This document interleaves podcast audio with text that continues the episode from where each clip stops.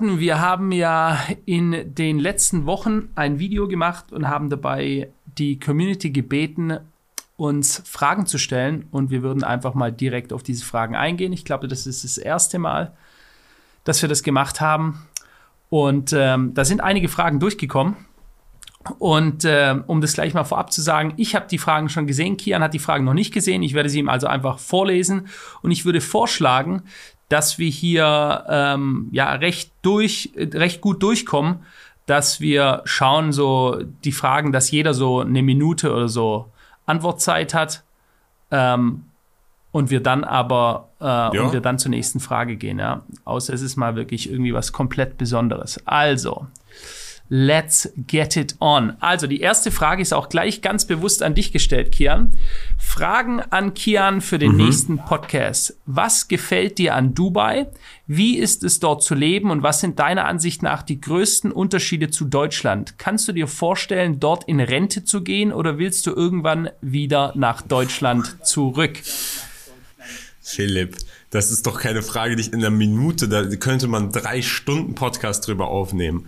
Also erstmal, Dubai ist jetzt gut für mich, für das, was ich jetzt mache. Von den Umständen her ist es, passt es für jeden, mit Sicherheit nicht. Ähm, du hast ein sehr kompetitives Umfeld, du hast keinen Staat, der dich in irgendeiner Weise auffängt, du hast aber auch keine Steuern, das heißt, es liegt alles in deiner Hand.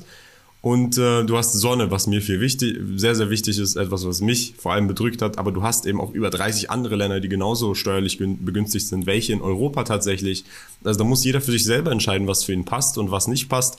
Werde ich mein Leben lang in Dubai sein oder in Rente in Dubai gehen? Also erstmal was ist das denn für eine Frage? Ich bin jetzt 23, habe keine Ahnung, was noch in mein Leben kommt und wohin es mich zieht. Mir gefällt die Schweiz sehr persönlich. Ich kann mir eher sogar vorstellen, einen größeren Teil der, der, des Jahres in der Schweiz zu sein, dann, wenn ich genug Geld beiseite habe, als dass ich auch, äh, also sobald ich halt meine Arbeitszeit durch habe, Dubai ist eine sehr dynamische Stadt, das heißt, ähm, wenn du jung bist, gefällt es dir vor allem, weil du kannst viel machen, um jede Uhrzeit auch viele Leute kennenlernen und so weiter. Aber irgendwann wird es, wird es mich auch in eine ruhigere äh, schweizerische Dorfgegend verziehen, glaube ich. Über den Winter würde ich aber trotzdem immer wahrscheinlich äh, gerne wieder nach Dubai kommen, egal wie alt ich bin. Okay, sehr gut, interessant. Ich denke, was grundsätzlich auch wichtig ist vielleicht noch zu sagen, und ich lebe nicht in Dubai, ich kenne mich nicht damit aus, aber ich habe erst ein Interview geführt und ich habe ein bisschen geresearched und Dubai ist schon wieder zum dritten Mal nacheinander zur sichersten und saubersten Stadt der Welt ausgezeichnet worden. Und für Menschen, die irgendwann mal eine Familie haben wollen oder wollen, dass ihre Frau nachts sicher durch die Straße laufen kann, was in Deutschland alles ist, aber nicht mehr sicher, für die ist das auch sehr, sehr viel wert. Ja, das würde ich vielleicht auch noch hinzufügen. Eine andere Sache, die ich sagen kann, ich kann mir zum Beispiel nicht mehr vorstellen, in Deutschland zu leben. Gar nicht mehr. Schweiz ja, Deutschland absolut aktuell nicht mehr. Da müsste wirklich grundlegend so einiges sich ändern. Alles klar, gut. Schnell und prägnant die Frage beantwortet. Nächste Frage. Der Max fragt uns, finde eure Themen mega interessant, macht weiter so. Meine Frage, was sagt ihr zum Gerücht des Lastenausgleichs für Corona-Impfgeschädigte, auch in Bezug auf Enteignung und der hohen Staatsverschuldung? Da kann ich vielleicht mal darauf eingehen, weil ich da ein bisschen näher an dem Thema drauf bin. Es geht im Endeffekt darum, dass es, wie gesagt, bisher nur ein Gerücht ist, aber dass der Staat sich sagt, wir haben euch erstmal allen gesagt, macht diese Impfung ohne Nebenwirkungen, wie Karl Lauterbach mehrmals gesagt hat. Es gibt keine Nebenwirkungen. Wer naiv genug war, hat das sogar geglaubt. Ähm, und jetzt wäre so die Geschichte, damit der Staat sich wiederum absichert für diese ganzen vielen tausend vielleicht Zehntausende Leute. Da müsste man in die Statistiken schauen, welche nun dramatische Impfnebenwirkungen haben, dass man wiederum einen Lastenausgleich macht, also nochmal die Bürger dafür bezahlen lässt für die anderen Bürger, welche sich entschieden haben, sich impfen zu lassen und dadurch dramatische Schäden erlitten haben.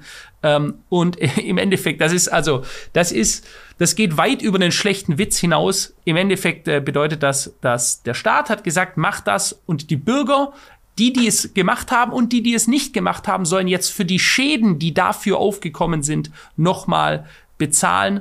Und dadurch könnte es einen Lastenausgleich geben, also dass die, die restliche Bevölkerung oder die Gesamtbevölkerung für diese Schäden aufkommen soll. Ähm, auch in Bezug auf Enteignung steht hier, ja, ähm, dazu kann ich nichts sagen. Aktuell kann ich es mir nicht so ganz vorstellen, jedoch alles ist möglich in diesem Staat. Deswegen, ja, lasst uns da weiterschauen, wie es da weitergeht. Ich habe da aber, was die Specifics angeht, in letzter Zeit nicht reingeschaut. Kommen wir zur nächsten Frage. Der Daniel schreibt, meine Frage, was würdet ihr machen, wenn ihr nochmal komplett von Null anfangen müsstet? Kian, was würdest du eigentlich machen, wenn du nochmal von Null anfangen müsstest? Ich würde programmieren lernen, ich würde mich mit künstlicher Intelligenz auseinandersetzen und mit Kryptowährung. Das würde ich machen. Okay, also dann würde ich, ich hätte einen anderen Path. Ich würde ähm, um das einfacher zu halten, ich würde, wenn ich das Wissen hätte, das ich jetzt habe in jüngeren Jahren, würde ich mich noch viel, viel früher mit Investieren beschäftigen. Nicht unbedingt mit Traden, mit Investieren, Geld zur Seite legen, klüger handeln und dann würde ich in den Markt reingehen, ganz egal welche, welcher es ist. Ich nehme jetzt mal bewusst eine, dem ich selber nicht drin bin, aber das wäre beispielsweise die, die Gastronomie. Ja? Und da sehe ich so viele Schwachstellen. Ich habe das ja in einem anderen Video schon mal mit Kian gesagt, dass ich da, ich habe bei Hotels und so äh, und, und Gastronomie ähm, habe ich ein sehr, sehr gutes Auge. Ich sehe viele Details, was falsch leuchten. Ich sehe so viele Schwachstellen und ich würde immer schauen, wo sind Schwachstellen? Wo machen Leute etwas, was euch überhaupt nicht zufriedenstellt? Und genau das macht ihr dann viel, viel besser und bietet das an. Seid ein Dienstleister, der wirklich dient und leistet und macht das besser als andere. Und das, das kann eigentlich jeder machen, wenn er ein gutes Auge hat, wenn er nicht verträumt durch die Welt geht. Und dann werdet ihr immer erfolgreich sein, wenn ihr wieder, egal bei was, von Null anfangen müsstet. Denn ich glaube, bei Kian bin ich da ziemlich sicher, der würde auch, wenn er wieder von Null anfängt, erfolgreich sein. Und bei mir meine ich auch, wenn es sogar ein ganz anderer Bereich sein müsste, von dem ich keine Ahnung habe, ich würde reingehen, ich würde mir die Schwachstellen anschauen, ich würde sagen, alles klar, wenn die das so und so machen und die machen das schlecht und eigentlich geht es auch anders, du kannst es anders umsachen, dann mache es besser und bringe dieses Produkt an den Markt oder bringe die Dienstleistung an den Markt und du wirst erfolgreich sein. Okay, next question. Raphael schreibt, Danke für eine weitere Folge. Wie steht ihr zu der Situation in Frankreich und wie seht ihr die Reaktion der Bevölkerung auf die Entscheidung der französischen Regierung? Ich glaube, Kian, damit ist gemeint, äh, dass es aktuell äh, und in den letzten Wochen große Ausschreitungen in Frankreich gab bezüglich der Rentenreform ähm, von Macron. Macron ist der Präsident Frankreichs. Äh, der möchte das Rentenalter hochsetzen. Ich glaube, er hat das Rentenalter jetzt auch hochgesetzt. Die Straßen in Frankreich haben gebrannt. Ähm, es gab große, große Proteste. Im Gegensatz zu uns Deutschen ähm, ja, protestieren die Franzosen wirklich und äh, es ist ihnen auch egal, ob sie dann ähm, als Nazis oder irgendwas beschimpfen werden, weil in Deutschland ist es so, der, der wirklich protestiert, geht man gleich mit der Kelle drauf, versucht ihn entweder in die linke oder in die rechte Ecke zu stecken, um ihn dadurch zu stigmatisieren, um die Leute dadurch still zu machen, dass sie wieder nach Hause gehen, weil sie eben nicht in irgendeine Ecke gesteckt werden wollen. Und die Franzosen schon immer eigentlich ähm, haben krass protestiert. Ähm, du bist ja, glaube ich, nicht so ein Fan. Haben denn die Franzosen genauso eine Produktivitätskultur, wie sie eine Demonstrations- und ich äh, finde alles Kacke-Kultur haben? Da ist jetzt mal ganz ehrlich die Frage, unabhängig davon, ich glaube, da hat sich viel angestaut, unabhängig jetzt nur von diesem Rentenalter, von dieser Rentenaltererhöhung, aber ich habe da Videos gesehen, wo teilweise Leute sitzen und Baguettes essen und im Hintergrund geht da alles in Flammen auf und wenn man jeden Tag um 16 Uhr Schluss macht und am Wochenende noch ein verlängertes Wochenende will, eine Vier-Tage-Woche. Ich finde so ein bisschen, da ist auch ein bisschen Doppelmoral. Also wenn ich hier teilweise mitbekomme, im Mittleren Osten, wie viel die Leute arbeiten für wie wenig, und wie wenig die Leute in Europa arbeiten und über was sie sich beschweren. Und ich rede jetzt nicht davon, dass sie noch länger arbeiten sollen. Und ich rede, und ich gut heißt es auch absolut nicht, dass irgendwelche Gesetzesveränderungen einfach durchgerungen werden, entgegen dem, was das Volk möchte. Absolut nicht. Aber ich finde, dass da geht so einiges schief, unabhängig von diesen ganzen Protesten, auch mit, äh, dass da irgendwelche Offices von BlackRock und so eingenommen werden. Das hat ja wirklich gar nichts dann, wirklich gar nichts mit Macron Das zu weiß tun. ich nicht, ob das so ist. Also BlackRock als größter, mächtigster Vermögensverwalter der Welt hat so ziemlich alles in seiner Tasche und die Wahrscheinlichkeiten, dass er auch diesen Hansel in der Tasche haben, sind sehr hoch. Und ich glaube, ich glaube, BlackRock ist einfach ein Target von Demonstranten, möglicherweise auch aus dem linken Milieu, die eben als sozialistisch geprägt gegen die Erhöhung eines äh, Rentenalters sind. Ähm, ich möchte das aber auch nicht. Jetzt sage ich selber wieder hier, ich stecke das gerade in irgendeine Richtung oder gebe der Sache eine Tendenz. Ich glaube, BlackRock ist einfach, äh, die Leute misstrauen BlackRock und es ist einfach ein, ein Target, ein Ziel für, für Demonstranten, ja. Ähm, weil BlackRock halt einfach einen immensen Einfluss hat. Den gehört quasi die ganze, oder nicht die ganze, aber die halbe Welt, wenn man sich mal die Assetverteilung anschaut. Aber ja, klar, ich meine, das ist jetzt provokant, was du gesagt hast, im, im Sinne von die, die Franzosen, äh, wie man hier im Schwabenländle sagen würde, die sollen mal was schaffen. Ähm, es ist definitiv nicht so einfach zu beantworten, es ist korrekt. Es muss hier eine Basis gefunden werden. Man kann nicht immer mehr Work-Life-Balance und ich bin zu gestresst und ich will viel mehr Ruhe haben und ich will von zu Hause aus arbeiten. Ich will, ich will, ich will, ich will und gleichzeitig denken, dass das ohne Einbußen geht. Also da bin ich auch mit dabei. Aber auch ganz klar, ich bin auch für Protest und ich meine, es ist extrem wichtig, um auch hier mein Statement dazu zu geben. Ähm, denn äh, wir haben das gesehen, wenn Rechte weggenommen werden und die Leute bleiben einfach nur zu Hause sitzen und machen nichts oder sind irgendwelche Keyboard Warriors und sagen, alles ist scheiße, wir werden untergehen, aber so, keiner steht auf und macht wirklich was, dann wird's einfach durchgezogen. Ja? Dann werden Dinge einfach über unsere Köpfe hinweg entschieden. Kommen wir zur nächsten Frage vom Torben. Torben schreibt, ich finde eure Podcasts immer sehr interessant und unterhaltsam, höre mir ihn immer wieder aufs Neue an. Danke sehr. Vielleicht könntet ihr die Frage beantworten.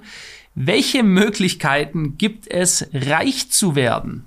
Kian, welche Möglichkeiten gibt es, reich zu werden? Mehr Geld verdienen, mehr Produktivität bieten, etwas Neues machen, was andere nicht können oder an den Märkten reich zu werden. Sprich, die Märkte sind Player versus Player. Der wahrscheinlich härteste Player versus Player Kampf, den man haben kann, weil man ist gegen den, man ist alleine gegen den gesamten Markt. Man sagt, alle anderen liegen falsch, ich liege richtig, ich weiß mehr und weiß besser und vorher als die anderen. Ist unglaublich schwer. Aber wenn du jetzt mal reinschaust, unabhängig jetzt von den Menschen, die ihr Reichtum geschenkt bekommen haben oder gefunden haben in Form von Öl, die Menschen, die oben in der Liste stehen der reichsten Menschen, haben ihren Reichtum bekommen, weil sie etwas Neues geschaffen haben in einer neuen Entwicklungsbranche, in der Weltindustriebranche, ähm, was viele Menschen benutzen und was vielen Menschen in gewisser Form einen Mehrwert bietet oder etwas ersetzt, was vorher schlechter war.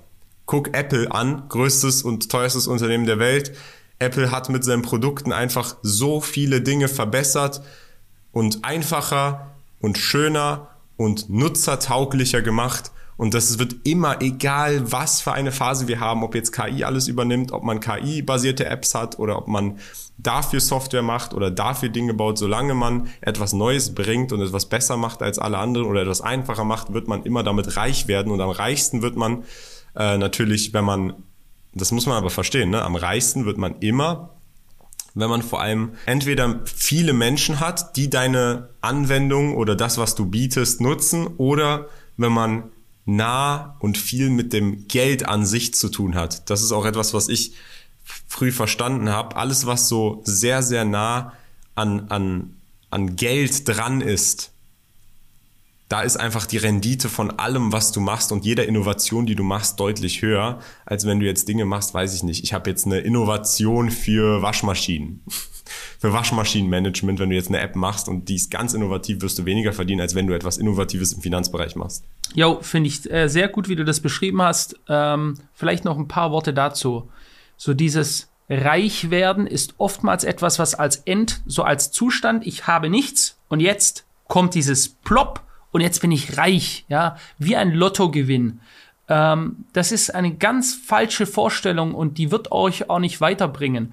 Reich, was auch immer das für eine Definition ist, ja, ich, die, das, was ich vor ein paar Jahren gedacht hätte, wa, was reich ist oder sehr viel verdienen, ist jetzt für mich, wo ich denke, Da würde ich depressiv werden, wenn ich nur noch so wenig verdiene. Ja? Das ist eine reine Definitionssache. Wo der Kian vor ein paar Jahren stand, ist wahrscheinlich unvorstellbar für ihn gewesen. Wo er jetzt steht oder weit entfernt gewesen. Das ist nachher wirklich, was ist eine Definition? Und vielleicht sind wir für andere Leute, haben wir schon was beiseite. Wiederum gibt es andere Leute, das, das ist mir einfach, ich bin der, da bin ich denen ihr Mittagessen. Ja, mehr nicht.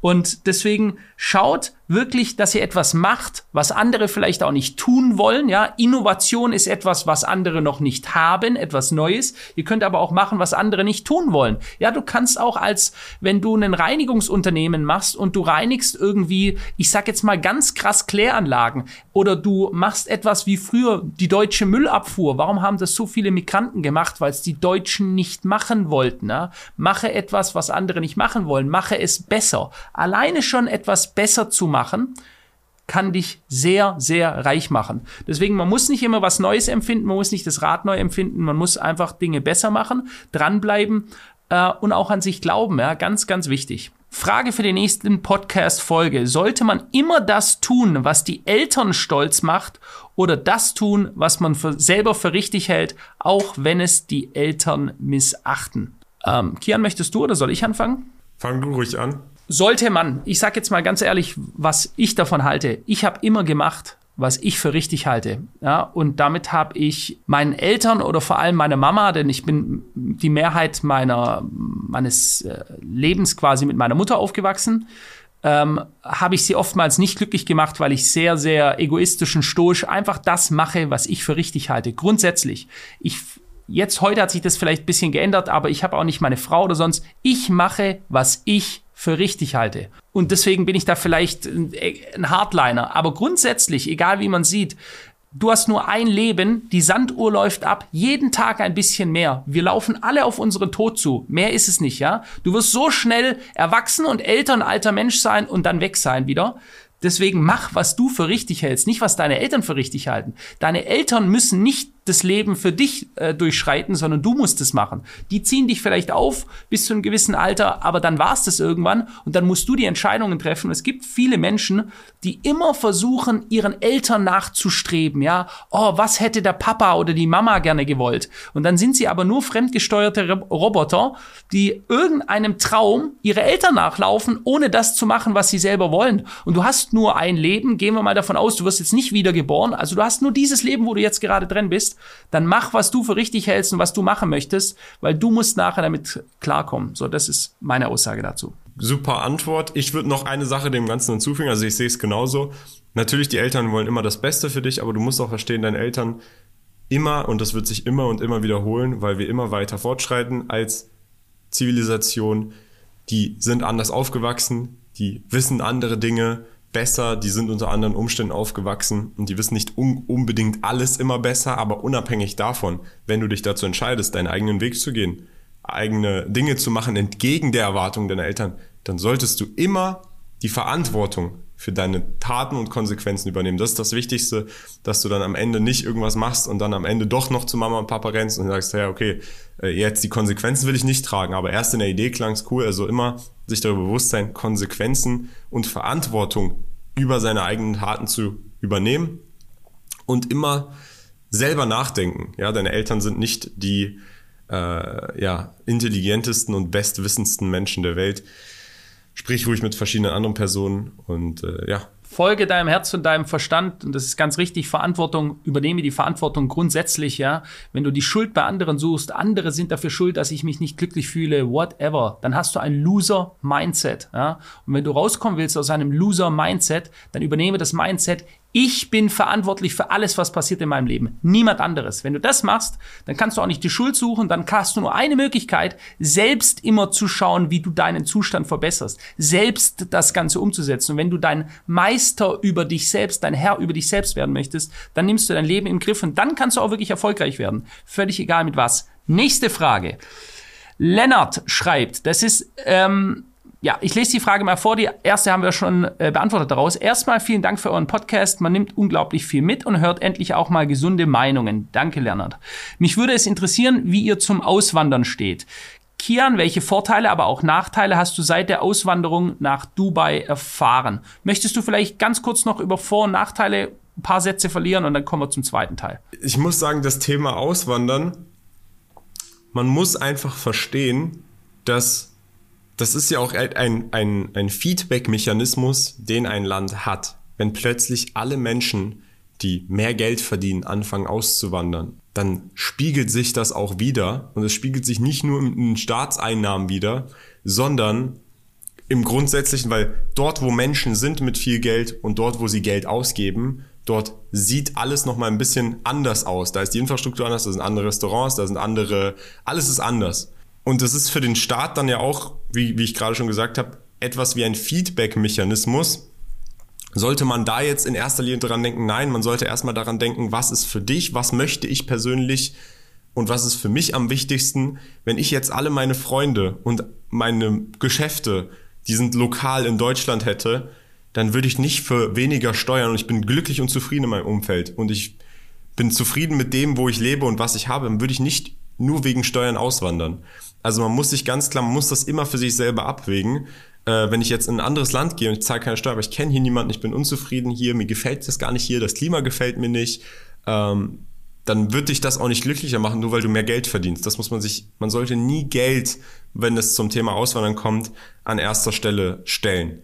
Was man an erster Stelle stellen sollte vor Geld ist Lebensqualität. Und für mich ist die Qualität vom Leben hierher, unabhängig von den Sachen, die wir ja schon be besprochen haben, Du hast höhere Sicherheit. Du hast äh, komplette Kontrolle über deine Ein- und Ausgaben, weil du keine Steuern zahlst. Du hast ein sehr, sehr modernes Infrastruktursystem, was Regierungstätigkeiten angeht. Du hast alles in einer App, alle Rechnungen in einer App. Unabhängig davon fühle ich mich wohl in diesem Klima. Für mich, und ihr wisst ja, meine Eltern kommen aus dem Iran. Iran ist 30 Minuten von Dubai auf der anderen Seite des Persischen Golfs. Theoretisch ist mein Körper, wenn man so sein mag oder denken möchte, weil meine Eltern beide Iraner sind aus diesem so Klima. Er fühlt sich hier wohl. Ich, in Deutschland, ja, ist er. in Deutschland bin ich jeden Morgen aufgewacht, schlechtes Wetter. Ich habe mich nicht wohl gefühlt mit dem Klima. Hier fühle ich mich mit dem Klima wohl und mir macht die Hitze auch nicht so viel aus. Aber wie gesagt, da muss man für sich selber entscheiden und Lebensqualität vor allem an den ersten Punkt setzen. Es gibt viele Leute, die mögen es mehr in, in anderem Klima und es gibt viele, viele Alternativen mit auch geringeren Steuern und wo einem auch die Politik gefällt und welches Land man auch unterstützen will mit, mit seinen Steuern. Und äh, dementsprechend, das ist wirklich etwas Individuelles für jeden. Alright, danke für deine Antwort, Kian. Da gibt es noch ein zweiter Teil. Aber warte mal, Philipp, was sagst du denn zum, zum Thema Auswanderung? Ich glaube, das es interessiert ist, viele es auch ist schon, du, du hast es schon ganz richtig. Die, die Frage geht weiter. Philipp, was hält dich in Deutschland? Du redest immer so schlecht von der Politik. Wäre das Auswandern daher nicht eine Option für dich? Ähm, ja, ist es. Und ja, tue ich. Und das ist ja auch kein Geheimnis. Äh, ich halte nichts von dieser Politik. Nicht wenig, sondern nichts von ihr. Ja? Ähm, es gibt immer weniger, was mich in diesem Land hält. Und doch ist es nach wie vor sehr viel. Und beschäftige ich mich mit Auswandern? Ja, ich beschäftige mich sehr intensiv mit Auswandern. Ja, auch das, da mache ich nie ein Geheimnis draus. Ja. Bloß es gibt noch ein paar Faktoren. Erstens mal, ich bin ein sehr heimattreuer Mensch. Ja. Ich bin Deutscher und ich fühle mich als Deutscher und ich würde mich so gerne wohlfühlen in diesem Land. Ja. Ich liebe dieses Land eigentlich. Ja. Das, was es mal war, nicht mehr das, was es ist.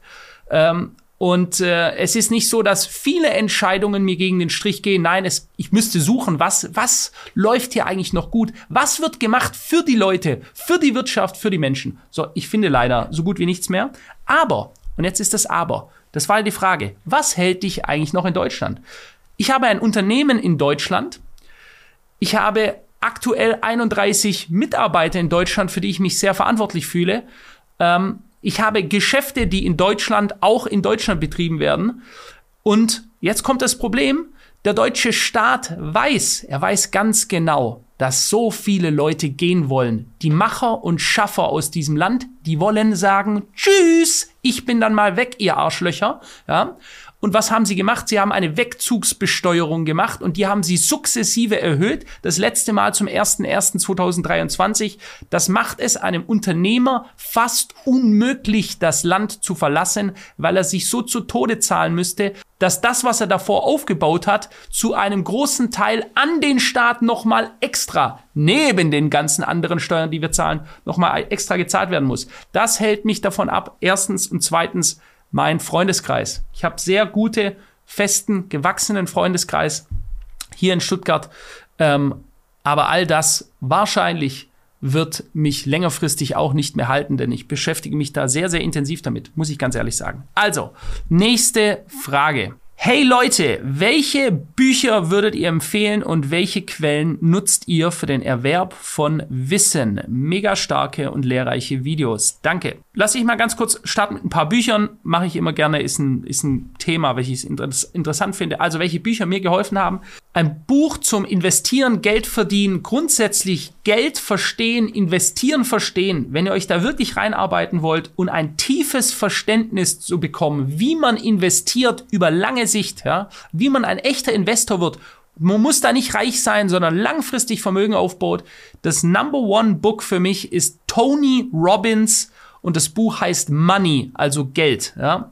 Sehr, sehr gutes Buch. Ein zweites Buch ist über Glaubenssätze, wie ich mir selber Ziele setzen kann und sie immer wieder in mein Unterbewusstsein einarbeiten, sodass mein Unterbewusstsein dafür sorgt, dass ich diese Ziele erreiche, ist ein Buch von Rhonda Byrne und es heißt The Secret, das Geheimnis. Ein Buch, das ich viele Male gelesen habe ähm, und dass mir mich auf diesen ganzen Weg mit Glaubenssätze, also Affirmationen vorlesen, mir immer wieder neue Ziele zu setzen, diese Ziele mir immer wieder vor mein geistiges Auge zu setzen und sie dann im echten Leben auch wirklich zu sehen. Ja? Ich habe das ja schon oft gesagt, dass es ist, äh, ich habe so viele Ziele, die ich mir aufgeschrieben habe, wirklich. Und wenn es teils Jahre später waren, waren sie einfach in meinem Leben da. Ja?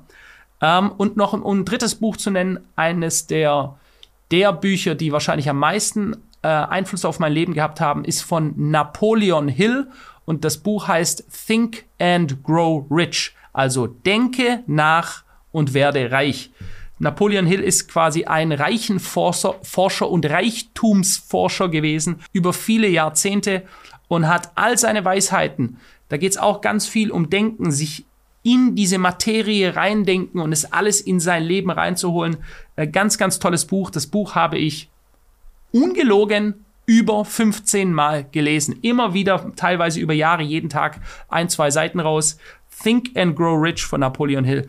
Ähm, Kian, zweite Frage vielleicht an dich. Welche Quellen nutzt du, um Wissen zu generieren? Boah, ich habe eine Menge an Quellen, die ich mir jetzt so über die Jahre zusammengesammelt habe. Das geht von Blogs von Personen hin über zu teilweise YouTube-Kanälen zu teilweise ähm, ich beschäftige mich ja mit, mit dem Finanzbereich. Das heißt, ich habe Research Paper von verschiedenen Unternehmen, von Banken, die ich mir durchlese, von äh, Research Instituten, von Venture Capital Funds.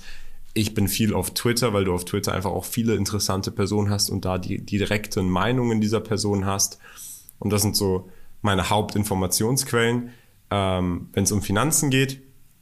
Ansonsten, wenn es darum geht, ähm, ja, mitzukriegen, was so in der Welt abläuft, schaue ich auch eher auf Twitter tatsächlich, weil ich da einen sehr interessanten Feed habe und wenn dann zum Beispiel eine News rauskommt, wie, weiß ich nicht, Donald Trump wird äh, inhaftiert, dann kannst du da auf den Tweet klicken und dann siehst du drunter nicht nur positive Meinung, sondern negative Meinung, konträre Meinung und das ist für mich immer noch viel interessanter als nur die Schlagzeile an sich.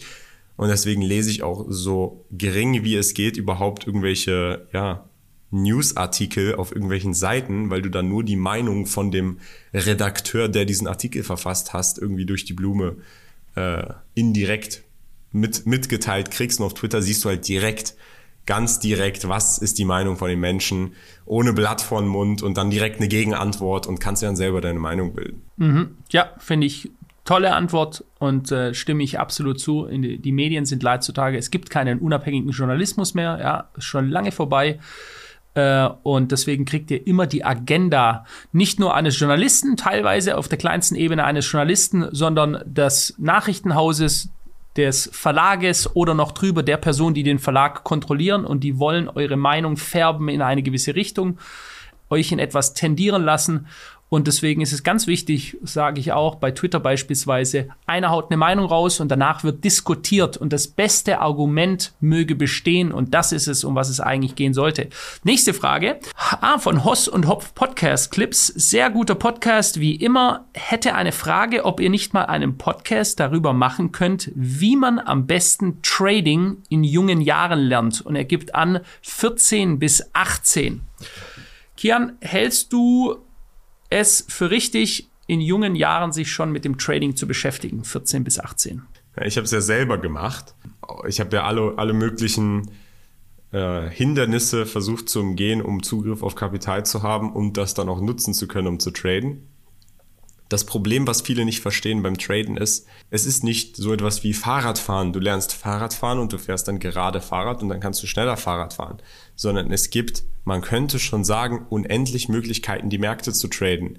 Du kannst direktionell den Markt traden. Das heißt, du kannst basierend auf längeren Timeframes die überlegen, in welche Richtung könnte der Markt gehen, warum, wie komme ich darauf. Da müsste man dann ganz andere Dinge lernen, wie beispielsweise, wie komme ich zu einer vernünftigen Entscheidungsfindung? Was ist die Spieltheorie? Wie, wie bin ich jemand, der ein guter Spieltheoretiker ist, der Dinge versteht, Zusammenhänge versteht? Wo kriege ich meine Quellen her? Wie kann ich das Risiko vernünftig managen? Wie kann ich mich psychologisch richtig vernünftig aufrechterhalten? Dann gibt es andere Möglichkeiten, die Märkte zu traden, wie beispielsweise mit technischer Analyse. Dann will man da irgendwelche technischen Sachen lernen. Also es ist wirklich so ein breit gefächertes, großes Ding. Äh, da, da könnten wir gar nicht her. Selbst wenn wir wollen würden, hier so kann man traden lernen, einen Podcast machen und dann weiß jeder, wie man traden lernen kann ich glaube, das ist hier vielleicht interessanter, die Antwort auf die Frage, die jetzt hier gefragt wird. Wie, wie würde ich anfangen oder versuchen, traden zu lernen, wenn ich traden lernen wollen würde? Tatsächlich, und da, da ähm, widersprechen mir vielleicht einige, aber ich würde einfach Geld in die Hand nehmen, 100 Dollar, und dann siehst du, wenn du das ausführst am Markt, dann siehst du, was das für, wie schwierig das eigentlich ist, wie emotional dich das mitnimmt, ähm, was alles passieren kann, entgegen deiner Erwartung. Und dann kann man auch erstmal herausfinden, ob das überhaupt was für dich ist, weil für die meisten Menschen ist es nichts. Und ähm, das sollte man, das, das wird man, glaube ich, aber auch nicht verstehen, ehe man es selber dann ausführt, weil man hat dann immer so diese Versuchung irgendwo und man sieht dann immer die Leute, die damit Geld verdienen, aber es ist tatsächlich für die meisten Menschen nicht. Vor allem psychologisch ist es etwas, was sehr, sehr schwierig ist.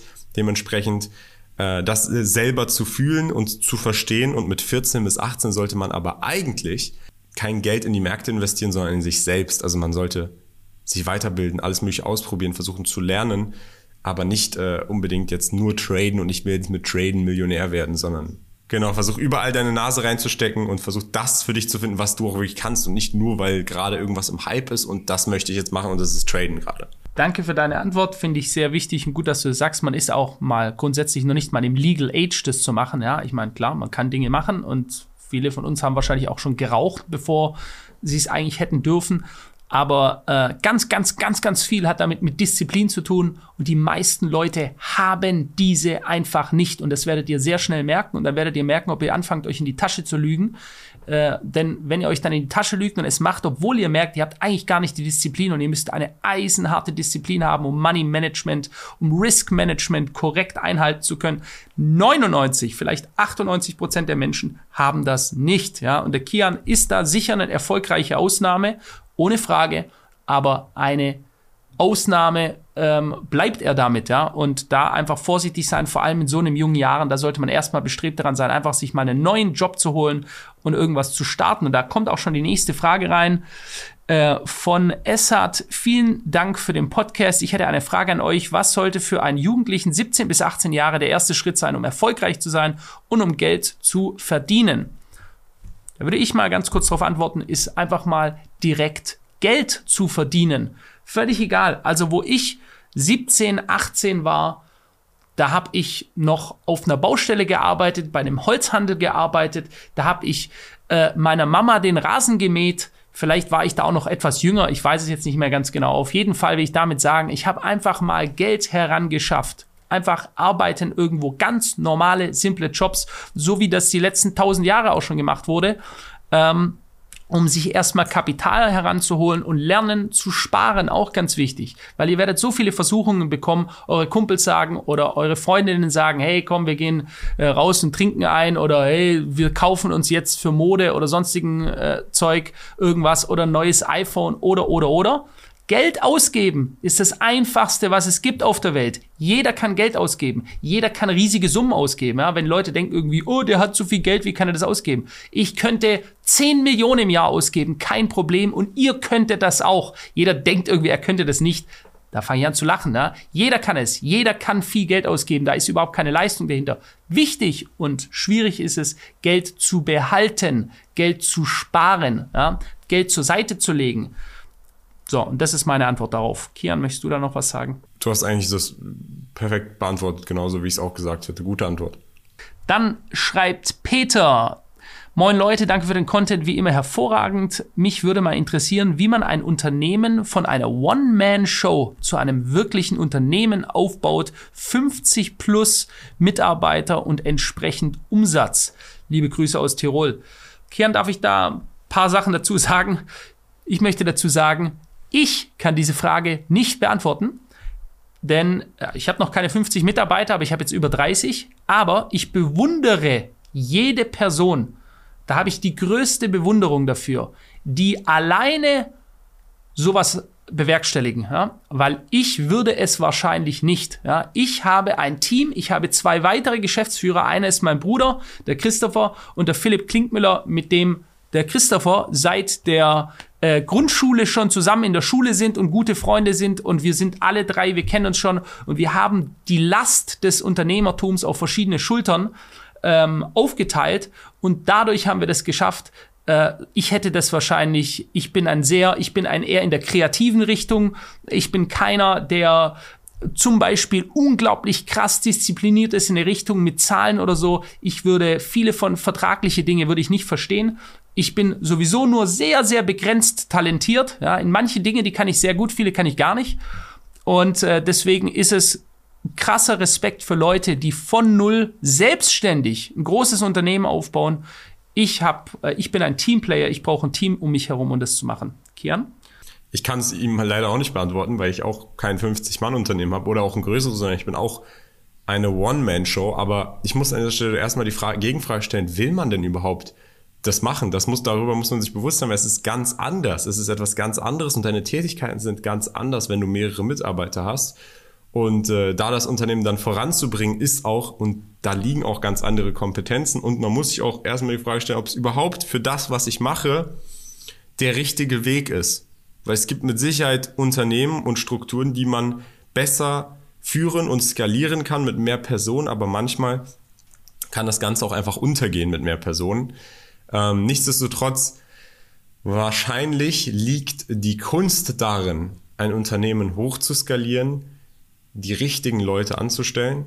Das heißt, man muss vor allem Personen einstellen, die man vertrauen kann und die Verantwortung übernehmen können. Und nicht nur einfach so 50 Leute und die günstigsten Leute und Hauptsache, da steht im Resümee das, was ich will. Das ist das, was ich mir vorstellen könnte, aber mehr kann ich da leider auch nicht zu sagen, weil ich auch noch kein Unternehmen mit 50 Personen habe.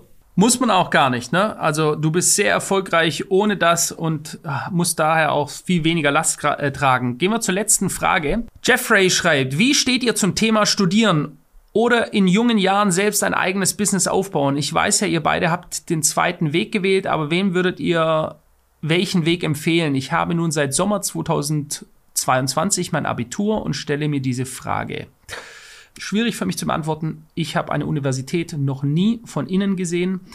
Ähm, ich bin den zweiten Weg gegangen. Ich war teilweise auf der Hauptschule. Ich bin der größte, miserabelste Schüler gewesen, den man sich vorstellen kann. Ich habe erst auf dem zweiten Bildungsweg später, wo ich dann ein anderes Mindset hatte, wo ich äh, äh, über Jahre auf dem Bau und in der Gastro gearbeitet habe, in einer mini kleinen Dreckswohnung gelebt habe, ähm, habe ich ähm, es einfach geschafft, mich selbst zu drehen und mir klar zu werden, was ich eigentlich will in meinem Leben und dass ich das nicht will, auch ganz wichtig zu wissen, was man eigentlich nicht will, dass ich dann gesagt habe, ich pushe jetzt und äh, ab, ab dem Moment war ich dann auf der Autobahn unterwegs, ja. Ähm, aber ich finde es trotzdem für manche Leute sehr wichtig, spezifisch, wenn du beispielsweise Arzt werden möchtest oder wenn du in Berufe reingehen möchtest, die ein Studium erfordern eben, dann geht das nicht mit einem anderen Weg. Ja, wenn du natürlich, äh, wie Kian und ich, sage ich jetzt mal, einfach den, das Business-Unternehmertum direkt vorantreibst, dann musst du nicht, dann kannst du auch autodidaktisch das machen, selbst dir Dinge, beibringen. Aber ich sag mal, wenn du äh, an, einem, an einem offenen Herzen rumschnippeln möchtest oder so, ist es mit Selbstbeibringen wahrscheinlich nicht so gut. Da solltest du studieren. Aber man muss trotzdem sagen, das ist meine Meinung, die Bildung an sich, die man bekommt, die ist in vielen anderen Bereichen, wie beispielsweise jetzt zum Beispiel Finanzen oder man möchte Unternehmer werden oder man möchte eine App erstellen oder Entwickler werden, die kriegst du viel eher und noch besser, wenn du es einfach selber erlernst und mit Hilfe des Internets. Und der Grund, warum viele studieren gehen noch, ist eigentlich, und das ist auch mal der Hauptgrund, warum man überhaupt studieren gehen sollte, äh, die Menschen, die man trifft. Weil das ist das, was du halt online nicht kriegst, so einfach, dass du in Kontakt kommst mit diesen ganzen anderen Leuten, die vielleicht auch einen ähnlichen Weg gehen möchten wie du. Und selbst wenn nicht, Kontakte, und das ist etwas, was ich sehr spät jetzt äh, so realisiert habe für mich, weil ich oft jemand war, der gesagt hat, hey, ich brauche niemanden, ich will auch nichts mit niemandem zu tun haben. Für mich sind diese ganzen Menschen, die nur auf Kontakte jagt sind, Leute, die nichts können. Aber Kontakte äh, sind doch sehr, sehr wichtig im Leben und Leute zu haben, die sich dann in verschiedene Richtungen entwickeln, die man dann vielleicht noch vom Studium kennt. Das äh, unterschätzen viele Menschen. Und ich habe ja Freunde, die auf den teuersten Universitäten dieser Welt waren und da geht's nicht um die Bildung. Die Leute, die Eltern schicken die da nicht hin wegen dieser unglaublich guten Bildung, sondern wegen den anderen Kindern, die da sind, die von anderen besonderen Familien und mächtigen Familien kommen und da den Kontakt herzustellen. Das ist milliardenmal wertvoller. Ja, da gibt es einen sehr guten Spruch, den man sich merken kann, der wirklich stimmt. Beziehungen schaden nur dem, der sie nicht hat. Ja? Und äh, deswegen äh, lass uns das Ganze doch so beenden. Ich fand es übrigens sehr gut, weil da konnte jeder mal zu verschiedensten Themen was dazu bringen. Ich hat mir gefallen äh, das Format. Schreibt gerne mal rein, ob es euch auch gefallen hat, ob es interessant fandet. Und wenn ihr es nochmal haben wollt, schreibt jetzt direkt unter dieses Video eure neuen Fragen rein und dann werden wir das gerne demnächst mal wieder tun. Kian? Genau. Danke, hat mich gefreut. Tolle Podcast-Folge. Wir sehen uns jeden Montag, jeden Freitag, 19 Uhr auf allen Podcast-Plattformen. Und dann würde ich sagen, was Bis bald. Ciao. Ciao.